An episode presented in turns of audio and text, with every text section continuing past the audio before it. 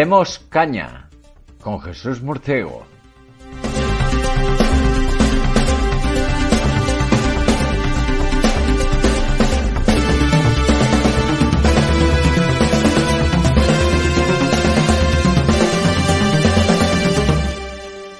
Hola, ¿qué tal? Hoy no está Jesús Murciego, hoy le tenemos que mm, relevar por cuestiones personales, eh, pero en cualquier caso, hoy tenemos Demos Caña una vez más la actualidad con criterio. Ya sabéis que este es un programa sin concesiones a lo políticamente correcto.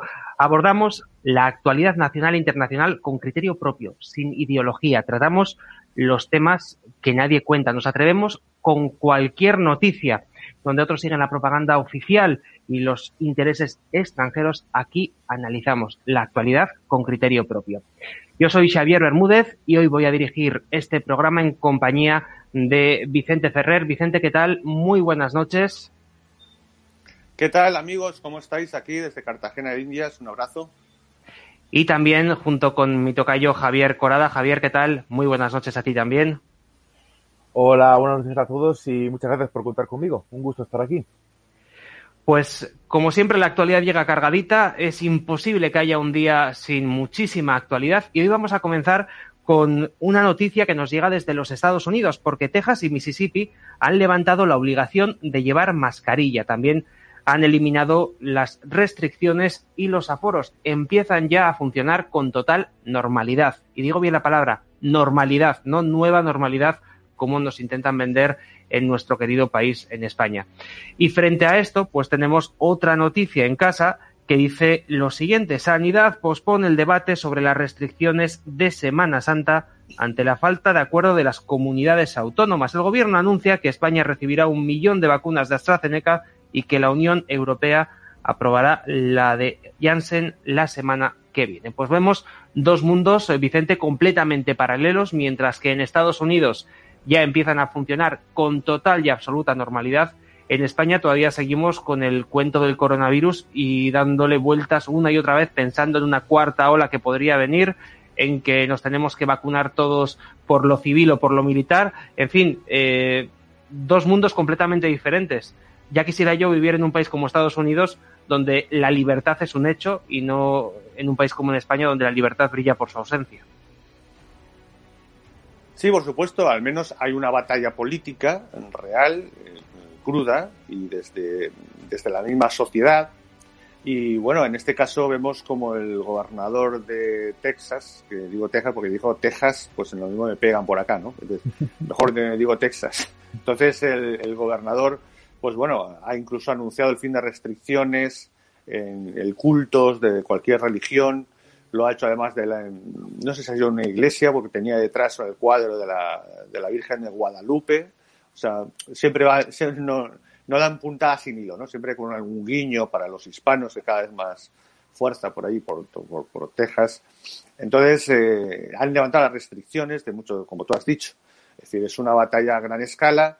Eh, por ejemplo, el plan COVID no, no, no lo sacan ni con palancana es una batalla total en el Senado de todos los Estados Unidos y no digamos en el Congreso, en la Cámara de Representantes, quiero decir, y, Texas lleva, creo que Florida también está en la misma línea. Eh, realmente mm, hay una lucha eh, en la que se exponen todas las, pues, sin, ninguna, sin ninguna restricción, por decirlo de alguna forma, y, y bueno, cada estado es, lógicamente, es una república federal con estados y corresponde el ejercicio a cada uno y van rompiendo lo que son las normas o las, las imposiciones a nivel nacional. Y por otro lado es una batalla pues, pues, en que la gente, como tú bien has dicho, aquí hay una libertad política colectiva, aquí hay una libertad originaria de, cada uno de los ciudadanos, que no significa que haya abuso, obviamente, pero hay batalla política, hay una lucha y, bien, se está dirimiendo y a todos los niveles, como he dicho, ¿no? Desde, eh, desde ese plan super COVID de billones de dólares que, no acaba de aprobarse porque resulta que es su dinero, ¿no? Mm, absolutamente nada que ver con la realidad española, que, que, que somos mendigos, ¿no? A ver qué, cómo nos cae, qué nos cae de ese dinero mágico de Bruselas que parece que tampoco tenemos que ver, cosa que sí se sale también de nuestro IVA y etcétera, de toda Europa, pero como si fuese un dinero de Papá Noel, ¿no? De los Reyes Magos.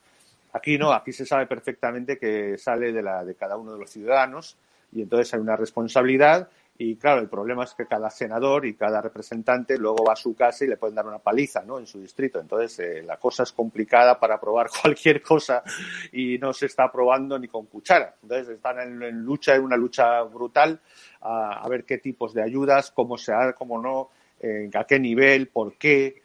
Y mientras tanto, pues eh, cada estado una lucha encarnizada de ver qué es eso, eh, qué se plantea, si, si, ese, si ese virus, eh, qué efecto realmente tiene o qué no tiene, mm, por qué hay que prohibir el ir a, a cada uno de sus oficios religiosos, que para uno los consideran fundamentales. En fin, hay una batalla que se está dirimiendo. ¿no? Nada, no mucho que ver pues con lo que parece eh, en, esa, en ese soviet covidiano, que podríamos hablar del, continente europeo, que, es estable, que, que parece del que no, no se puede salir ni cuestionar. ¿no?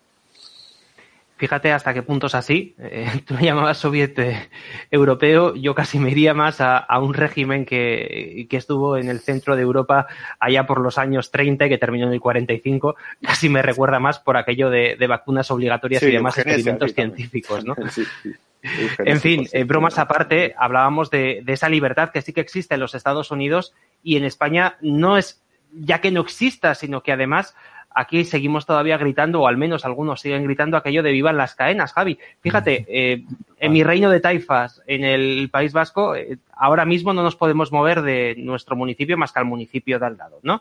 Y el gobierno de mi reino de taifas se va a reunir al final de esta semana para decidir si podemos ir dos municipios más allá, si nos podemos quedar en la provincia, si podemos viajar por todo, por toda la comunidad autónoma. En fin, eh, frente a esto, el comentario que se está escuchando en la calle es, ojalá no nos dejen salir del municipio porque fíjate cómo nos volvamos a contagiar, nos quedamos sin verano. O sea, fíjate, Javi, qué diferencia de discurso en Estados Unidos y en España.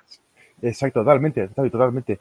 Estaba pensando mientras escuchaba a ti y a, Vicente y ligando perfecto con lo que dices de, cómo se nota la diferencia cuando hay libertad, porque lo que hay en Estados Unidos es un sistema que la tendencia es a exigir profesionalidad a, a los políticos que son elegidos para desempeñar un cargo. Y bueno, también estaba pensando en que mientras aquí, como dices, estamos discutiendo a ver si permitimos el, no ya la movilidad, el turismo entre regiones, en fin, acelerar un poco la economía, ¿no?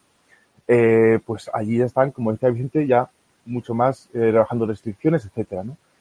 Y hablando sobre esto, comentaba yo hace unos días con un amigo la diferencia entre la administración de Trump, cómo enfocó él desde el minuto uno la respuesta a la pandemia y a la recuperación económica con lo que hemos hecho aquí. Y aquí, como tampoco hay esos sistemas de control y, y contrapeso de poderes, etcétera, que aquí tantas veces denunciamos, pues se nota el contraste claramente, ¿no?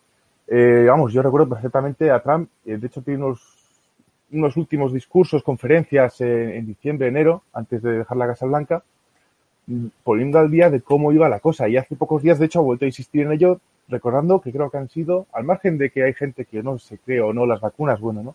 Que habían repartido hasta 20 millones de, de vacunas en lo que iban de, en su mandato. En, hablamos de marzo, que empezó todo, empezó a presionar mucho a las grandes farmacéuticas para sacar con ellos contratos de que se pusieran las pilas, Johnson Johnson y otros. Y bueno, de hecho ahora aquí estamos también parte usando las vacunas que, que, que, que han hecho bajo su administración, vaya, en fin, ¿no? Es muy, muy eh, claro el contraste entre una administración eficaz, profesional, que tiene que rendir cuentas, que tiene un control, no sé si es tan drástico como lo que dice Vicente de que le pega una paliza al Senado cuando, cuando vuelve a su, a su barrio, a su distrito, pero desde luego sí que hay una exigencia de una rendición de cuentas mucho más exigente por parte de la ciudadanía, los medios de comunicación, y aquí ya vemos totalmente al contrario, medios de comunicación comprados directa o indirectamente, los partidos todos improvisando no saben qué hacer, sacando escándalos para llenar un poco el ambiente y confundir y confundir, y a pasar la pelota y a rezar porque venga, como decía Vicente, que venga dinero de fuera y Dios nos ayude.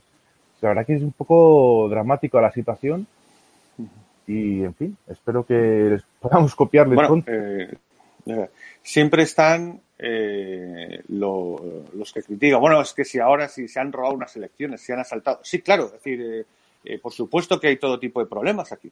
La cuestión es que eh, hay problemas, hay asaltos, los malos pueden ser más malos, pero los buenos pueden ser mucho más buenos y los que no son ni uno otro también. Es decir, eh, la libertad desde la sociedad civil, el poder político tiene eso, ¿sí?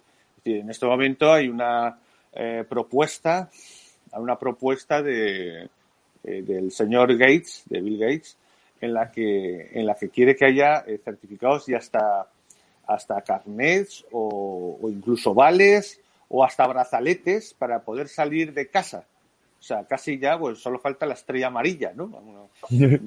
Directamente, pero, pero que lo ha propuesto, ¿no? Es una cosa absolutamente enloquecida. Mm, bueno, enloquecida, al menos, al menos desde nuestro, desde al menos el sentido común que yo conozco. Por cierto, Vicente, eh, perdona que te interrumpa, pero es que además esto iría en contra de los derechos humanos básicos. Sí, claro, decir, porque además de alguna forma, eh, directa o indirectamente, es obligar, que eso es obligar a, por ejemplo, a entrar en temas de, vacuna, ¿no? De, aplicación de la vacuna, cosa que, en Estados Unidos ni siquiera se ha atrevido en un solo político a plantear la obligación de meterse la vacuna. Eh, entonces, eh, ahí podemos enterar que me imagino que ya en España sí que hay propuestas al respecto y que directamente afectan a los derechos fundamentales, ¿no? Y, ya de ahí, pues, eh, como también daríamos una, alusión a los, al tipo de regímenes que has aludido antes, ¿no?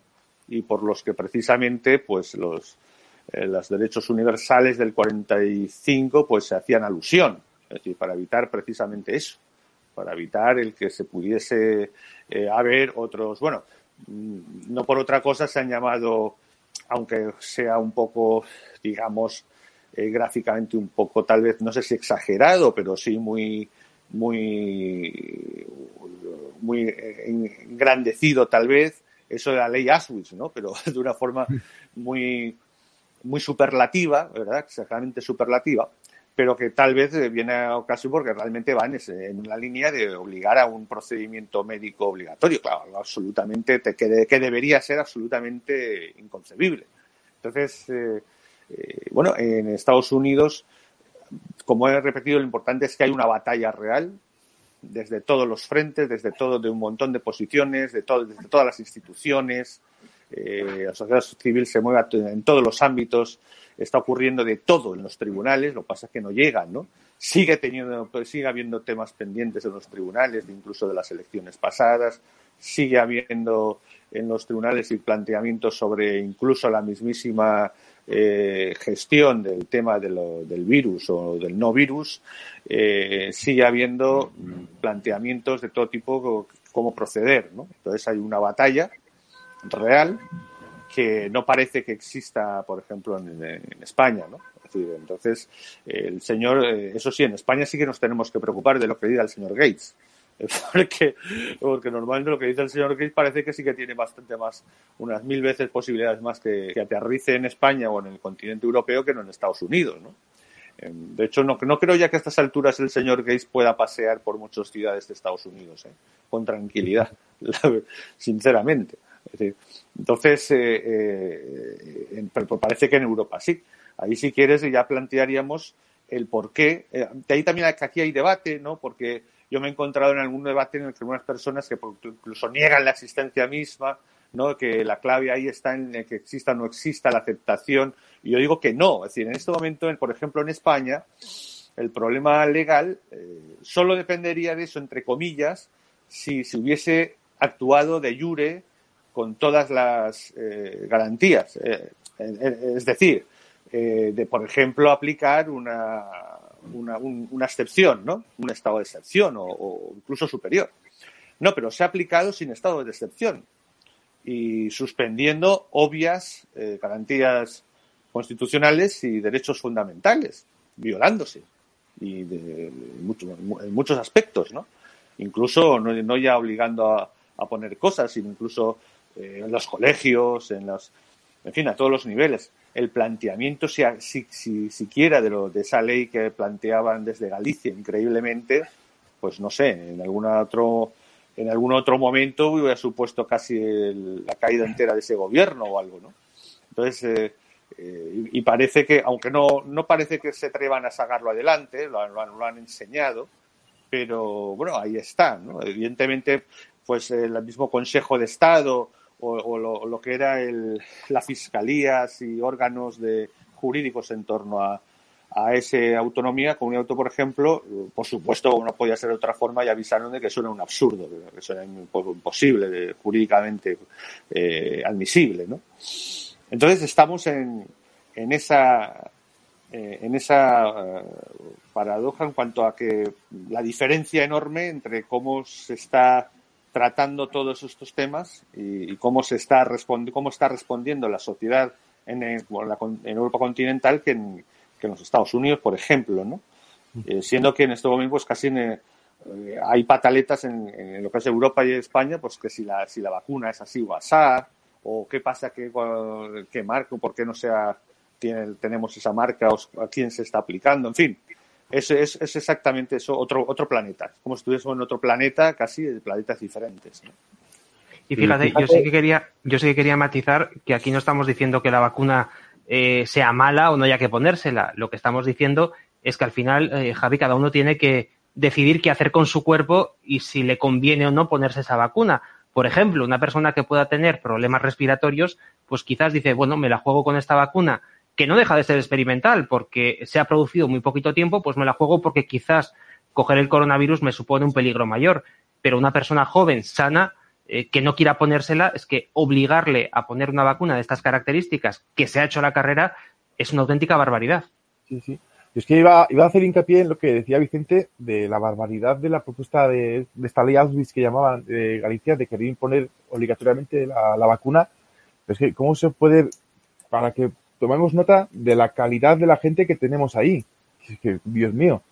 Y lo sueltan y si cuela, cuela. Es una especie de testeo quieren tomar un poco el pulso a ver cómo va la cosa, ¿no? Es un peligro enorme y, gracias a Dios, pero vamos, es para que tomemos medidas, podamos darnos una idea del peligro que tiene, las consecuencias que puede tener no tenerlos bien sujetos, no tener algún mecanismo de, eh, hasta aquí, cuidado, tener realmente garantías, que es un poco lo que decías tú, Xavi, que dejen a la gente poder tener ese grado de autonomía personal, no llevarles como si fueran corderos para aquí y para allá, al matadero, o, o en fin, o cualquier abismo, porque ya vemos que que lo que, que lo que no es incompetencia ya es mala fe. Es que es increíble el, panorama que tenemos últimamente. Y lo problemático además en España, antes aludíais a la libertad, y es que es precisamente eso que no existe libertad, porque aquí hay un discurso único, eh, es el que vemos en los medios de comunicación y en cuanto hay una mínima disidencia se monta la de San Quintín. Y quiero enlazar eh, esta idea precisamente con la segunda noticia que queríamos tratar hoy, y es que hace unos días se han celebrado los premios Feroz del cine, donde pues una actriz, eh, Victoria Abril, ha recibido un premio a su trayectoria como actriz a lo largo de tantos años, y en la rueda de prensa previa a la entrega, pues se le ocurrió decir que, que ella no creía en esta historia del coronavirus, que ella no quería llevar la mascarilla, que le parecía todo una, auténtica farsa y evidentemente ante unas declaraciones de esta índole en un coto progre como lo es el mundo del cine en España, pues se ha liado la de mil pares. Fijaros cómo habrá sido la cosa que Alaska y Mario salieron en, su en defensa de esta actriz el pasado sábado, si no me equivoco, en el programa Sálvame de Telecinco y después de escuchar las declaraciones de Alaska y de Mario, el, santo inquisidor Jorge Javier Vázquez, pues llegó a decir una, una perla eh, tan increíble como que hay opiniones que no son respetables. Claro, eh, yo no sé a qué se refiere exactamente. Estoy seguro de que no se refería Vicente a las letras de Hassel, por el que eh, tanto se ha hablado de la libertad de expresión en los últimos días, ¿no? Parece que hay temas que sí que se pueden decir y y no hay ningún problema, como por ejemplo que le vas a pegar un tiro en la nuca a no sé quién y, viva la ETA, pero ya cuando, cuando empiezas a, defender la libertad de expresión con mayúsculas, entonces cuando tienes auténticos problemas. No, y es que se, ha convertido ya la, eh, libertad de expresión en, un relato controlado por el poder y por un nuevo consenso, ¿no?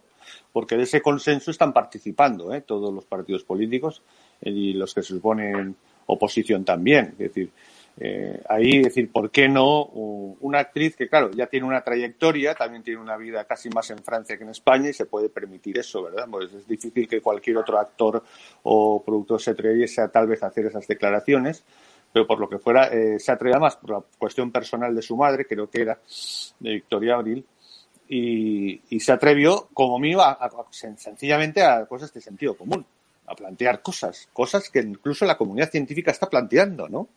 no ya la naturaleza misma del virus y de uno, si son varios, si los están, cómo se está utilizando la información o cómo no, eh, las cifras que bailan, sino incluso el consenso científico, ¿no? Pero si es que hace, creo que fue hace, hace, muy pocos días que una viróloga, la, que apareció en la sexta, que ya está, se está bromeando, que no volverá a aparecer, ¿no? Sobre, en las redes, sobre eso, eh, en, la cual hablaba prácticamente entre líneas, pues, pues casi pues casi mejor que no hubiera ido a apoyar, ¿no? Porque decía, bueno, sí, de las eh, parece que tal vacuna, hablaba de AstraZeneca, creo que era, mejor me pongo eso porque las otras, eh, eh, porque es la que menos controla la supervisión de sus propios datos en todo momento. ¿Qué quiere decir? Que todas las otras dicen lo que le da la realísima gana sobre los datos propios. O sea, los datos de las vacunas las controlan las mismas compañías de las vacunas y los supuestos resultados no hay ninguna supervisión externa a esas compañías. O sea, todo eso le iba diciendo la, la, la en la, en la sexta. Se supone que va apoyando y acabaron pues, pues, pues casi eh, teniendo que quitar porque estaba dando, es decir, eh, dando la, realidad, ¿no? Que eh, todo es absolutamente cuestionable, en la que no hay un consenso científico.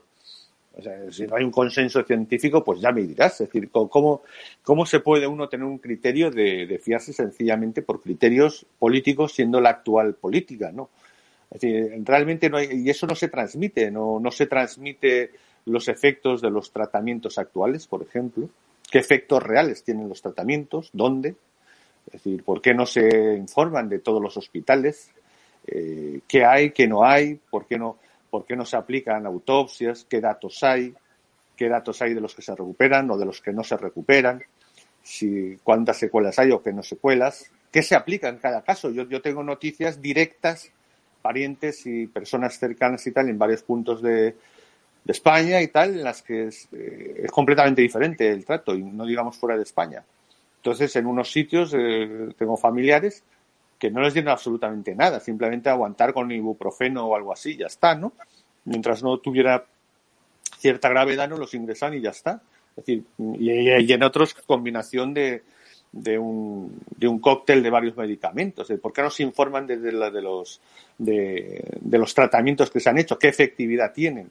¿Quiénes realmente cogen? ¿Por qué no? ¿O sí? Eh, en cada una de las instituciones la demostración palpable de la absoluta eh, desastre de del regionalismo, del autonomismo en España, ¿no? Es decir, de la estructura autonómica, un fracaso completo, ¿no?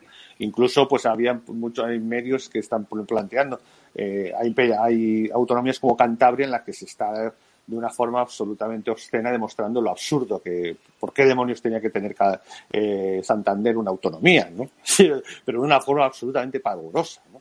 O sea, nadie del gobierno prácticamente va por, por despacho, eh, cobran unas cosas absurdas, no se hace absolutamente nada, porque es que no hace falta ni, ni, pueden hacer nada. Es decir, se está demostrando pues eh, las hechuras de muchas cosas de la administración eh, a muchos niveles. Entonces, ¿por qué no se puede plantear eso? ¿Y dónde, quién, quién controla ese, esa información y por qué? Y de hecho, es la parte del gobierno precisamente, pues, sobre todo la Podemita, aunque por supuesto avalada por el PSOE, la que se está planteando eh, cómo tiene que ser el, eh, qué se puede hablar, qué no se puede hablar, qué va a ser anatema, ¿sí? Mm, pero planteándolo incluso verbalmente. Es decir, eh, esto es negacionista, esto no es negacionista, esto sí que lo es, qué temas ya son un ataque, una agresión, bueno, estamos hablando realmente de un régimen efectivo, un régimen que, creo que se está empezando a materializar de una, de una forma real y obvia, ¿no? A, endurecerse, ¿verdad? A cada vez más duro. Sí, fijaros además, eh, en el caso que hemos comentado, en el caso de, de, Victoria Abril, llegó a plantearse quitarle el premio por sus declaraciones. Un premio que se lo han dado por una cuestión eh, laboral, en su caso eh, estamos hablando de su trayectoria como actriz, eh, ¿qué tendrá que ver eso con lo que ella opine o deje de opinar? Eh, en fin, pero, y hablabas, Vicente, de la cuestión de las, de las fake news que se quieren hasta legislar, ¿no? para saber qué se puede decir y qué no se puede decir. Claro, si el propio gobierno es el que controla qué es verdad y qué no es verdad, pues eh, uh -huh. estamos apañados, Javi. Sí, de hecho, acordaos, o, o, también se lo digo a la audiencia, acuérdense, cuando en los primeros meses de la pandemia el CIS sacó una inocente encuesta otra vez tomando el pulso de hasta qué punto se puede permitir la libertad de expresión, de las fake news, de lo que dice la prensa, lo que deja de decir, porque daña la credibilidad del gobierno. No, no, la credibilidad del gobierno la daña el gobierno porque nadie se fía de él. O sea, cuatro fanáticos o, o cuatro cándidos. En fin, en fin. Yo lo que sí veo, en, o una cosa que me gustaría destacar, que también lo ha comentado Vicente, pero bueno, ¿no?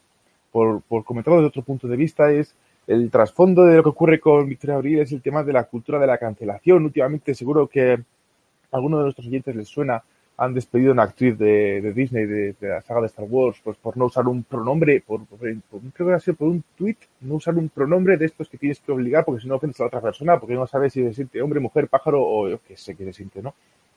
Pues en fin, y también ligado con lo que decía Vicente de la ausencia en medios de comunicación, de pues de datos, de resultados sobre cómo está funcionando, de qué vacuna, de en fin, ¿no? Esto está sobre la realidad de lo que se está haciendo, si es que se está haciendo algo. Es pues frente a esta necesidad en cualquier sociedad madura, adulta, seria, ¿no? De tener eh, eso que llaman pensamiento crítico, debates serios, abiertos, transparentes, valorar opciones, riesgo-beneficio, en fin, ¿no? Pues tenemos esa cultura de la cancelación histérica de lo políticamente correcto, de una caza de brujas, Inquisición, como decías tú antes, Xavi, y cualquiera que, sea, que se desvíe un poquito de lo que ellos quieren tener controlado, entonces enseguida sueltan a, a la jauría. Y enseguida ya la gente la cosa ni acosa. Ni claro, como tienen tantos, no voy a decir lobbies, porque más que, que lobbies, que mm, pienso más en, en esas manadas de chiringuitos que viven del cuento. Acordémonos todos, por ejemplo, de de lo que pasaba, o que sigue pasando, vaya, en el mundo del cine español con la cejita, etcétera, ¿no? En fin, quiero decir con esto ellos, y como decía, ha dicho aquí algunas veces ya eh, nuestro amigo José Luis Escobar, cuando a un esclavo le atas solo una mano y le dejas la otra libre, pues con la libre intenta liberarse. Entonces, y, rematando también lo que comentaba antes eh, Vicente, vemos como el régimen necesita endurecer esas medidas de represión de libertades, de mayor control sobre, no ya la libertad de expresión, las libertades civiles en general, para impedir que se utilicen en su contra. Y es lo que estamos viendo, ¿no? Y ya, la, bueno, en fin, el, el, ya termino ya, Xavi, te paso el balón. Simplemente, el hecho del, del creciente empobrecimiento también genera ese efecto. Porque la gente está preocupada de qué le va a pasar el mes que viene y entonces esa es su prioridad más que preocuparse del político, que a lo mejor también, pero en fin, a lo mejor tiene que cuidar de un ser querido, etcétera. Entonces, en fin, ellos juegan mucho con eso. Fíjate, quería preguntarle a Vicente, que es experto en, en historia, conoce muy bien eh, en la historia de España y también la internacional, eh, cómo las técnicas que se están utilizando actualmente son técnicas muy, muy conocidas. Ahora se utiliza la palabra negacionista para todo aquel que se desvía un poco del discurso oficial, ¿no? El negacionista de Vicente podría ser el trotskista de la Unión Soviética, el hereje de la Edad Media o el comunista del franquismo, esa persona que no acepta el discurso oficial y que es señalada, ¿no? Es una técnica ya muy antigua. Sí, y además totalmente subjetiva a la hora de interpretarla. Entonces, el, eh, en España, el, lo que propiamente negacionismo, a lo mejor puede, siempre suele partir de, de, algún algo con cuando empieza el tema negacionista propiamente, cuando sí que hay algunas sentencias de finales de los 80, principios de los 90, hubo una sentencia en Europa en el, en el que algún historiador polémico, me parece que era, pues eh, directamente planteaba, negaba eh, la existencia del holocausto. ¿no? Entonces, el holocausto propiamente, lo que se entiende el holocausto, el genocidio judío de la Segunda Guerra Mundial. eh, hay un juicio tal y empieza entonces eh, a haber algunas sentencias en la cual negar ese hecho, ese hecho concreto, negar la existencia de ese hecho, es decir, podría constituir un atentado contra la ficción. Esto en sí es, eh, es complicado y tal, pero podría tener una cierta lógica, una cierta base, ¿no? Es un poco, pues, pues como negar algo real que, pues, que, que más allá de la envergadura, el tamaño, que haya tenido todo el hecho en sí si ha existido o no. Es como negar que, yo qué sé, por ejemplo, que no ha existido la ETA.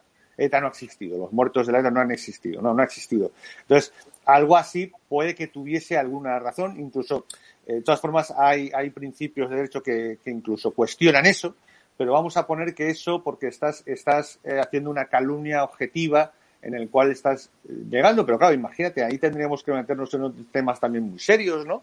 Porque eso se hace constantemente en historia atrás, claro, pero en este momento eso todavía era bastante reciente con muchos supervivientes.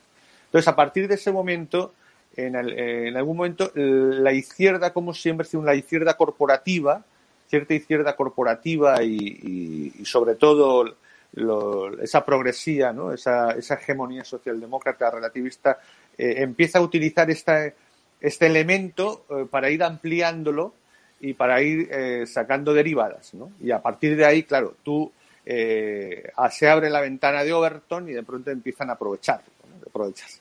Aquí realmente en, en, en, España, fíjate, no sé prácticamente se había tocado. Sí que habían temas tabús, pero que evidentemente nadie iría a plantearlos en, a nivel jurídico, ¿verdad? En ningún momento. Pero fíjate que yo, es decir, por ejemplo, el famoso programa el famoso programa en el que, por cierto, participó Antonio García Trevijano, Albiac y otros, y, y Antonio y, y, y, este Herrero, eh, el, el, de, el de la COPE, que ahora es de radio, ¿no? Eh, Herrero de nombre, Carlos, no recuerdo. Carlos Herrera, ¿no, ¿no será? No, Carlos Herrera de la COPE no, el que está en Ir Radio. ¿eh? Antonio, no, eso no es Antonio Herrera, es, bueno, no me acuerdo. El caso hubo un programa famoso de televisión en el año 96 y tal, en la que supuso, bueno, el país pidió que, no volviese casi declarar enemigo público al Albiac y a Trevijano.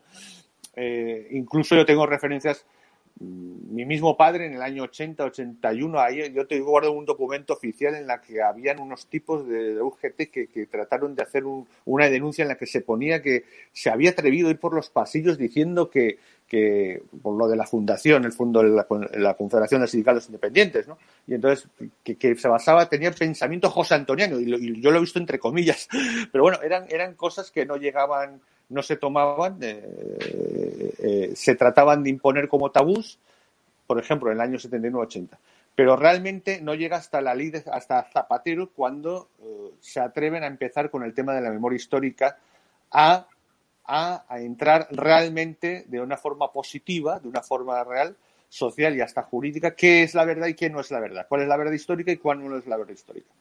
Eh, recordemos que en ese momento, en 2005, 2006, hasta la misma Real Academia de Historia, reaccionó y se quejó diciendo, bueno, ¿qué, ¿qué, hace el Parlamento diciendo lo que es historia, lo que no es historia? Pero, que, pero esto qué es, ¿no? Decir, hubo, hubo incluso una queja formal tanto la Real Academia de Historia como muchos historiadores de, ese momento. Eh, en principio, eh, ya sabemos cómo empezó a rodar esa, esa, ley de memoria histórica, que más bien era de, control de, de, la, de, la, versión del relato histórico, ¿no? que empezó como empezó, y sabemos cuál es el siguiente paso, porque ya pues, hay un anteproyecto, me parece, creo que todavía, si no recuerdo mal, no, todavía no se ha aprobado y todavía no se ha adelante, pero sabemos que que mm, ya entrará en temas de eh, incluso prohibir hablar en ciertos conceptos, no ya de negar cosas, sino o sea, de, hablar sobre X temas o X periodos en los que solo mencionarlos se considera que los estás apoyando, cosa que es absurdo, ¿no? Eso, es, eso ya entramos en términos que solo han existido en regímenes totalitarios, como tú has mencionado antes, ¿no? Es decir, el mencionar algo un tema o un periodo significa que tú lo apoyas algo demencial, ¿no? Entonces no vamos a poder eh, hablar de historia de ninguna época prácticamente de España ni del mundo. Porque entonces, si, lo hablas encima en términos positivos y, eso quiere decir que tú te adhieres a él, es una locura de planteamiento. Entonces, a partir de ese momento, yo creo que, bueno, se demuestra una vez más el, el horror, el fallo de lo que es la partidocracia, ¿no? Porque todos han ido aceptando.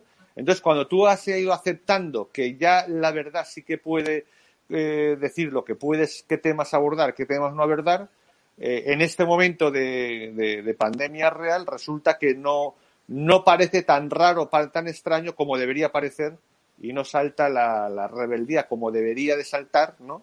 Cuando te plantean, eh, cuidado porque esto, esto debe estar prohibido porque puede afectar, eh, hacer daño o, poner en peligro a la gente. Cosa que es absurda porque si algo está claro en esta pandemia es que no hay la más mínimo criterio eh, de consenso ni ya científico. Entonces, se plantea, se plantea todo, y más en términos que, como tú mismo has comentado, ¿no?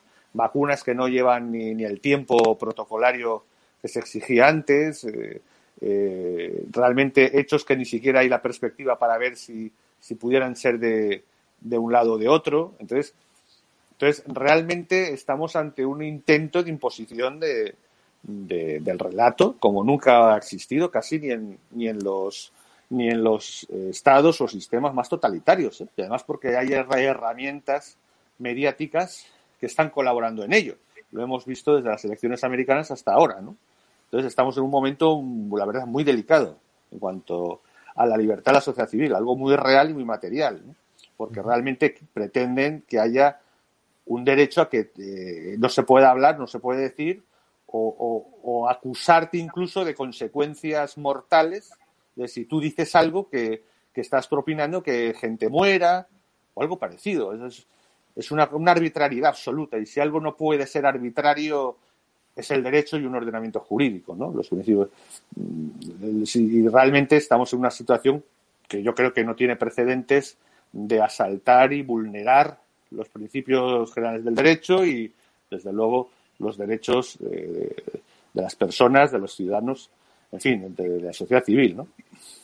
Fíjate, me estaba acordando, Vicente, de un comentario que hicimos una vez en un programa de demos cuando se estaba hablando precisamente de la ley de memoria histórica y de cómo debía de tratarse la historia según esa ley. Pues eh, no, no recuerdo exactamente eh, eh, cómo era el artículo o, cómo era lo que se planteaba, pero básicamente el resultado era que alguien como Antonio García Trevijano, que fue precisamente quien montó la Junta Democrática contra el franquismo, eh, por lo que decía en sus programas de YouTube en aquella época, eh, hubiera salido como franquista y por lo tanto persona digna de ser censurada, lo cual, eh, Javi, es una auténtica locura.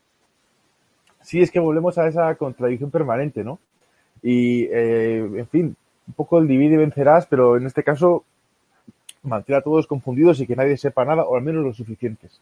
Y la verdad, estaba pensando cuando comparaba a Vicente la situación actual con los sistemas totalitarios, es que hay que tener en cuenta que el desarrollo tecnológico no ya por eh, las redes, que, por supuesto, las redes sociales, Internet, sino también eh, la televisión. En los tiempos de la Europa de entreguerras, eh, los años 20, eh, es cuando empezó, cuando empezó a usarse el cinematógrafo, la radio, los mítines políticos. Y los, y los, los, movimientos societarios hicieron, yo he particularmente mucho el, caso de Mussolini, hicieron un uso tremendo de, de la radio y en, aquel momento era, vamos, una herramienta muy poderosa, pero, eh, pero comparado a cómo estamos hoy, se podría pensar que eso era muy primitivo todo. Pues imaginaos hoy la capacidad que tienen, la tecnología de la que disponen, para manipular a la gente como les dé la gana como les dé la gana. Y lo vemos día a día, es que lo vemos día a día. Y se pueden contradecir un día con el siguiente, decir exactamente lo opuesto. Bueno, Fernando Simón ya es un paradigma que se estudiará en el futuro de cómo una persona puede contradecirse varias veces el mismo día con cosas flagrantes, en fin.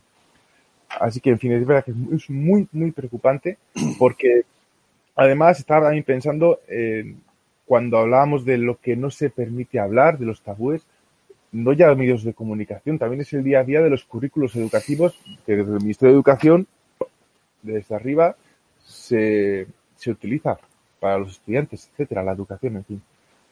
Así que es un control muy férreo y muy preocupante. Y, en fin, o nos movemos un poco y nos enamoramos de la libertad, o esto no va a ir a mejor, todo lo contrario. Todo lo contrario. Y es un discurso, por cierto, este de, de la libertad. Hace poco, Ted Cruz, el senador de por Texas, ha hecho una intervención muy brillante en este sentido, que la única alternativa que tienen los que estén opuestos a este status quo, vamos a decir, a este orden que, tenemos que sufrir últimamente, es eh, emperrarse en, en, la lucha por la libertad pacífica y civil, pero sin, sin ceder.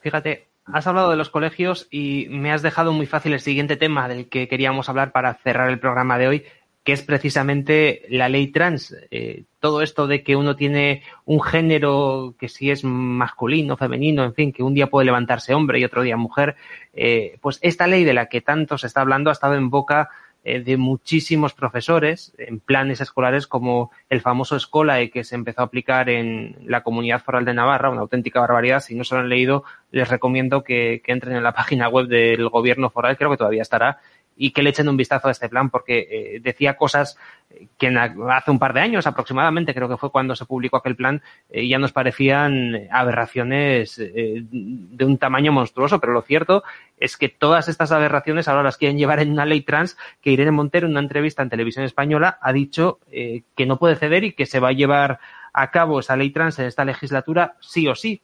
Y entonces, a partir de ahora, no seremos hombres ni mujeres, Vicente, seremos, eh, creo que era seres peneportantes o seres menstruantes. Y luego el género, pues hombre, mujer, eh, travesti o no sé, no sé cuántos géneros hay, eso ya depende de cómo nos levantemos cada día.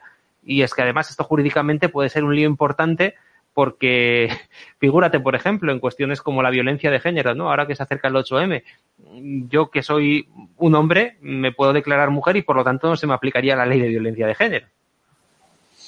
Claro, eso es entrar en una, la arbitrariedad absoluta, ¿no? Es decir, y por lo tanto la, eh, lo que es la, absoluta carencia de seguridad jurídica. Entonces, eh, eh, sobre todo, ¿qué pasa cuando un país eh, literalmente niega la realidad física? Entonces, entramos en auténtico problema, sobre todo jurídico, ¿no? Entonces, que seguramente no sé si alguien se atreverá, pero debe, debería atreverse a, a llevarlo a, la, a, los tribunales, aunque sean cuestionables, pero bueno, son los que son los que hay, tanto Tribunal Supremo como Constitucional, ¿no? Es decir, parece ser que en esta ley, creo que lo hemos comentado, bueno, al menos sabemos que respetan la realidad de que hay dos sexos. Está hasta ahí de acuerdo, ¿no? Claro, no, hay más remedio que aceptarlo, ¿no? De otra cosa ya sería un poco fantástico. Eh, pero eso sí, lo han resuelto de forma, claro, en un principio decía no sé cuántos sexos, y claro, cualquiera es que tal vez eso no sea del todo científico, ¿saben? No, no zoológico, biológico. Entonces digo, bueno, pues ya está. Entonces ya han inventado los géneros. Entonces dejan a un lado los sexos, pero nos vamos a los géneros. Entonces los géneros, y había una lista por ahí de veintitantos, todavía nadie me ha escrito ni me ha dicho nada de qué es cisgénero, y no, todavía no lo sé. Es decir, pero ya lo, lo, hemos comentado, había de todo, fluidos, no fluidos. Eh, creo, que, creo que según su terminología, no soy muy ducho en la teoría queer, pero creo que cisgénero es la persona eh, que coincide su género con su sexo, ¿no? Creo que era eso. Por ejemplo, si una persona eh, sí. en su género es hombre y luego es ser peneportante, pues por lo tanto pero... sería cisgénero, ¿no? Porque coincide su sexo con su género. Sí. Creo que era eso, pero me puedo equivocar. Ya, ya os digo que no soy muy no mucho yo en esto lo de la teoría. Entonces lo, entonces lo hetero, ¿no? Porque luego estaba eh, multisexual, eh, plus sexual, plus, sí, o polisexual, que con un más y tal.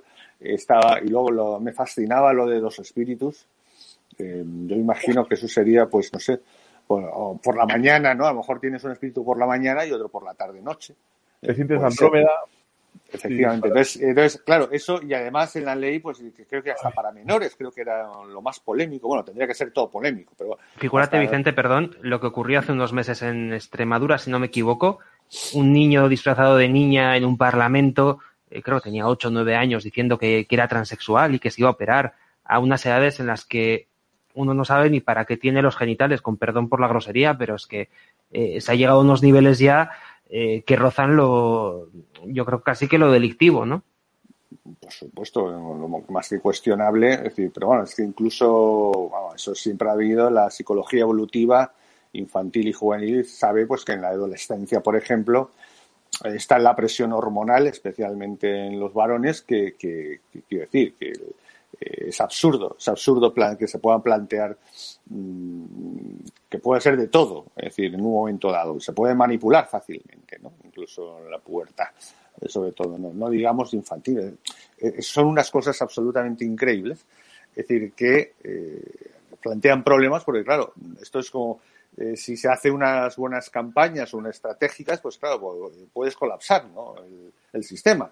Vamos a quedar de acuerdo para que todos nos, vamos a declarar eh, mujer, mujer pero lesbiana, ¿no? Como el señor este que fue ha ocupado un puesto del, en gobierno de, de Biden, ¿no? Es decir, em, que, es, que debe ser buenísimo eso, ¿no? Es decir, porque eso, eso es un chollo. Entonces, es un, la verdad es que a lo mejor el tío es un genio, ¿no? Entonces se, se declara mujer, tiene todas las ventajas de la mujer, y, que incluso a nivel penal empieza a tener una, una ventaja seria, real, eh, y bueno, de agravio comparativo de frente real y, con respecto al hombre, a, a, favor, bueno, en contra del hombre, del varón, quiero decir, y al mismo tiempo digo, no, es que, pero bueno, me gustan las mujeres, es que soy lesbiana.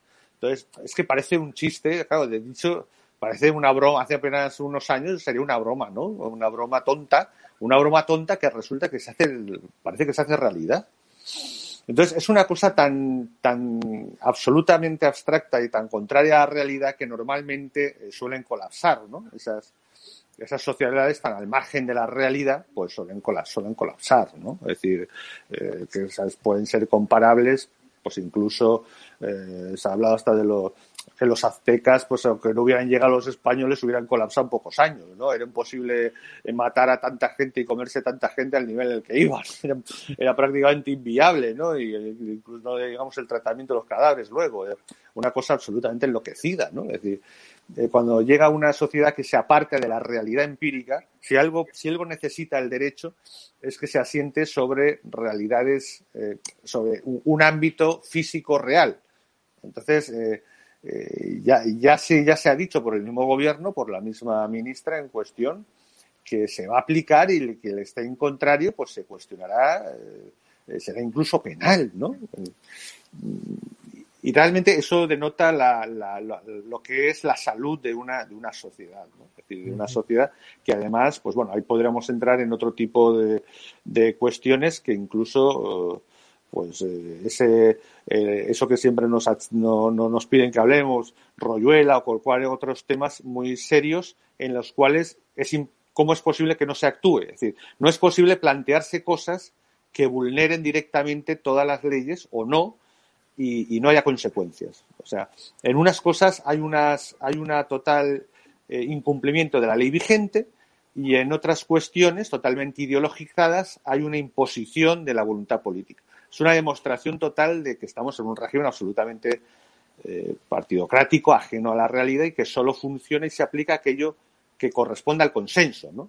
Entonces, eh, es decir, porque aquí no hay, debería haber, es decir, si alguien está denunciando eh, asesinatos y gente, y, pero, pero bueno, las dos cosas fiscales, no fiscales, ministros, hombre, asesinatos, magnicidios, pues tendrá, tendrá que haber alguien, o esos señores van a la cárcel eh, por difamación o por o, incluso utilización de, de, documento público o lo que sea, o, no, pero no, tiene consecuencias. ¿Cómo es posible? ¿no? Entonces estamos eso denota que estamos en una situación muy grave, ¿no? en la que en la que parece que solo se aplica lo que tenga que la voluntad política de, del poder en ese momento y, no se aplica absolutamente nada de cualquier otra cosa que sí que está vigente o, por razones obvias. Y, y perdona, Vicente, quería, quería comentar lo que estabas antes también diciendo sobre Irene Montero. Cuando dice no puedo ceder, yo creo que ahí eh, se, se, desvela que ella, eh, que, que ella depende, o Podemos depende en buena medida, de ese entorno que comentabas tú, Xavi, de lo de la teoría queer. De esos, de, es, que, es que llamarlo lobby, me parece un grupo, en fin, me refiero simplemente a que es, un gran apoyo que tiene Podemos, de los pocos que deben quedar, porque hay que tener en cuenta la tendencia que han tenido en, las, últimas elecciones, de caer han picado, que claro, no puedo ceder, es que es lo poco que me queda. ¿Con qué caras hago yo a hacer nada? Porque desde luego, si algo ha demostrado su labor en el ministerio, es que qué gestión puede aportar, qué justifica el dinero que ha costado, qué justifica su nombramiento, más allá que que esa es la novia de. Bueno, y el otro tampoco es que merezca mucho estar ahí, tampoco es que haga nada, porque ya sabemos que asumía las, las competencias con, como un gallo, pero luego, venga, a delegar, delegar y dimos instrucciones y dimos permisos. Venga, No, nada, es que viven del cuento, viven del cuento y la música se va acabando. Y en cuanto. Dime, perdón, Xavi, dime. Sí, no, eh, quería hacer un, planteamiento precisamente ahora que hablabas del Ministerio de, Igualdad, ¿no? Tanto que, se reivindica ahora la igualdad, la igualdad, perdón, entre hombres y mujeres eh, el 8 de marzo. Eh, luego lo que vemos es que esto se queda en palabras, porque si aceptamos que ante la ley hombres y mujeres somos iguales y que nuestras únicas diferencias serían las físicas, las que ellos llaman diferencias sexuales, ¿no? El sexo y el género, por lo tanto, el género carecería completamente de sentido. Es decir, eh, si sustituimos la palabra hombre por ser peneportante y si sustituimos la palabra mujer por ser menstruante, eh, ¿qué significa hombre? ¿Qué significa mujer? ¿Qué significa género fluido? Es que no tendría ningún sentido porque las palabras hombre y mujer precisamente se inventaron para diferenciar los dos tipos de humanos que existían por, por su físico, por sus características físicas. Mira, fíjate, lo decía antes Vicente en el sentido de es muestra de una sociedad y una clase política totalmente alejada de la realidad, que está, que, que se puede decir enferma, eh, totalmente enloquecida, confusa, al menos buena parte de ella, y que al final será realidad la, la realidad la que la ponga en su sitio. Y ligando con el aspecto este de la de esta ley trans, ya estamos viendo contradicciones tan graves que al final lo que hacen es perjudicar a la mujer y es por eso que hay, digamos, una división dentro de este feminismo en fin, posmoderno, como queráis llamarlo, entre estos de la teoría queer y el feminismo, digamos, más girado en torno a, la mujer, que porque uno se contradice con el otro, ¿no? Entonces, al final será la realidad la que se imponga y lo vemos, que es lo que quería comentar en estos casos que hemos visto de, los deportes. De cuando un hombre dice, ah, pues yo me siento mujer y juega al baloncesto con un equipo de mujeres y claro, pues no se puede comparar la, la, en fin, la condición física. No, incluso eh, a nivel internacional vemos como mm, el, COI, el Comité Olímpico Internacional, ha entrado en, absurdos que están siendo ya no aceptados, claro, afortunadamente por algunas mujeres, porque imagínate los hombres que pusiesen, te pusiesen denuncia, no, entonces tiene que ser algunas mujeres, lógicamente, creo que eran en tenis, no me acuerdo quién era exactamente, que ya han puesto denuncias serias, ¿no? Es decir, porque ¿cómo vas a, cómo vas a compensar? No, es que eh, se, calcula, se hace un cálculo de eh, la cantidad de hormonación para compensar, eh, pero ¿cómo vas a compensar con hormonas. La estructura física de un cuerpo de varón? Es que es ridículo, o sea, cualquiera que lo sepa. Entonces, es, como decir que, ¿qué pasa? La, la, la arquitectura del esqueleto es exactamente la misma. El, el, diseño de los músculos, cómo pueden se desarrollar, más o menos. Los mismos órganos. Es ridículo, es que, es que es absurdo, aunque cambie, ¿no? Es decir, y esto los que hemos practicado algún deporte de alto rendimiento lo sabemos, eh, y a sus niveles es que la diferencia es obvia. Es decir, yo he ganado a campeonas de España de judo y no, y no era nadie.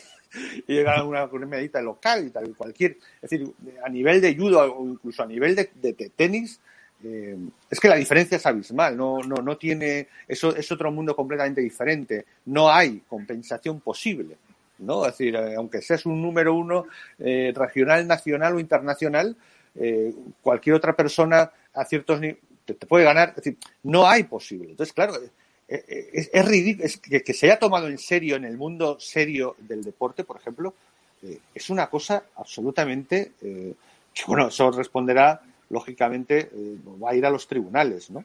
Va a ir a los tribunales. Y hay que decir esto que, no es que sean, permítame, de una estupidez, es que eso es un gran negocio, ¿no? Es decir, esta gente no es que sea estúpida, sino esto es como lo, exactamente tiene la lógica de los líderes de las sectas, ¿no? Los que inventan sectas destructivas, extrañas creencias o extrañas tal, eh, y, acaban pues eh, haciéndose pues lógicamente los machos alfas de su grupo, eh, más además se quedan con todo su capital, sus, herencias, sus tal. Es que esto está inventado, solo que esto es elevado a nivel, a nivel de política, ¿no? Entonces, en este momento, mm, todo depende, no el, poder actual en España, en este caso, depende absolutamente, solo piensan y miran quién manda realmente, que es, por supuesto, en, un momento dado el consenso que tengan, pero eh, quien les da la gasolina, ¿no? la energía, el, eh, el dinero, que es lo que pueden actuar.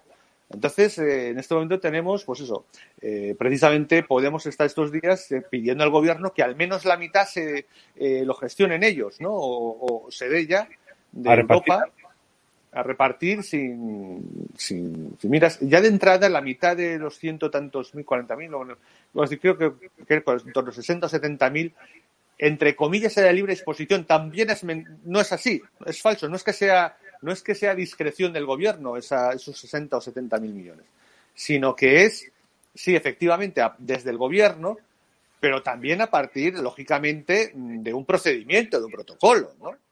Es verdad que, no, eh, no luego respondiendo como sí que es la otra parte de los fondos europeos, pero a, través de un procedimiento, que no lo saben. Eso lo digo porque en mi firma personalmente, como comentaron, eh, tenemos, vemos casos en la península, algunos casos, y, y, muchas, muchos pueblos y muchos municipios incluso son capaces de perder más de la mitad del presupuesto que tienen eh, congelado en muchas ocasiones eh, porque no tienen capacidad técnica para ejecutarlo. O sea, estamos en una situación absolutamente eh, enloquecida en la que precisamente esa, esa absoluta arbitrariedad ha llevado a que la, falta de capacidad técnica y esa partidocracia ha llevado a convertir cargos que antes eran funcionariales en, elecciones eh, a dedo de, cargos de, de, responsabilidad y entonces al final se dan situaciones en las que no son técnicamente capaces de ejecutar. Entonces resulta que estamos en una situación en la que un gobierno en la que gran parte de sus estructuras de, públicas no tienen capacidad técnica para ejecutar ni siquiera lo que tienen de libre disposición de Europa.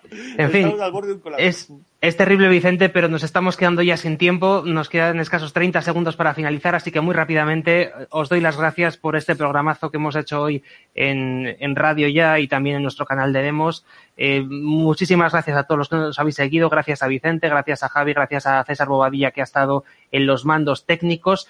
Y a ti que nos estás escuchando y viendo, te recordamos que volveremos en siete días otra vez en Demos Caña y que mañana en eh, Demos tenemos, en el canal de Demos tenemos la hora de Demos con muchísimos invitados y con muchísimos criterios. Nos vemos en la próxima. Un abrazo y la próxima será, eso sí, con mi compañero Jesús.